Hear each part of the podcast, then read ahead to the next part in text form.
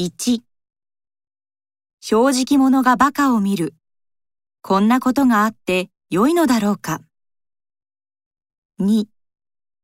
自分は長年ハンドルを握ってきて慣れているし、無事故無違反でやってきたのだから、これからも事故など起こすわけがないと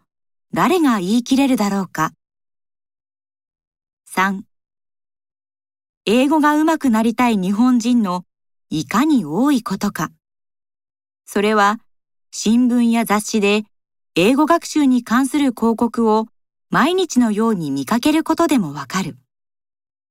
これさえ覚えれば英語の達人になれる。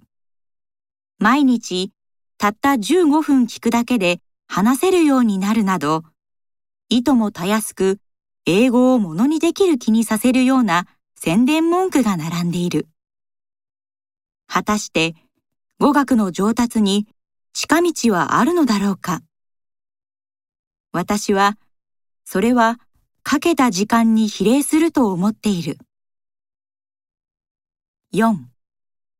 タバコの吸い殻を捨てるなと書いてある線路のそばは吸い殻だらけで、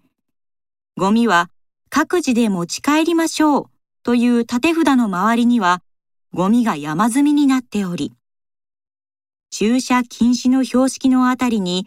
違法駐車の車の止まっていないことはなく、写真撮影禁止の美術館でのシャッターの音やフラッシュは珍しいことではない。するなということは、しないと損だとか、自分だけならしてもいいという意味なのだろうか。それなら、外国人に日本語を教える際には、そういう意味があると注釈をつけなければいけない。あるいは、人がするから自分もするという言い訳をする人たちは、人が死ぬといえば自分も死ぬのだろうか。